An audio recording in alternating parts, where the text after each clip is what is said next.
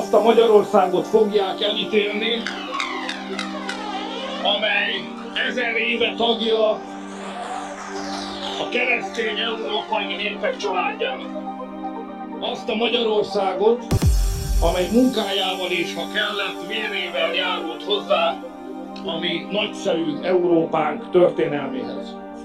Azt a Magyarországot fogják elítélni, amely fellázadt és fegyvert fogott a világ legnagyobb hadserege a szovjet ellen, és súlyos véráldozatot hozott a szabadságért és a demokráciáért, és amikor kellett, megnyitotta határait a keresztlévek sorstársai előtt.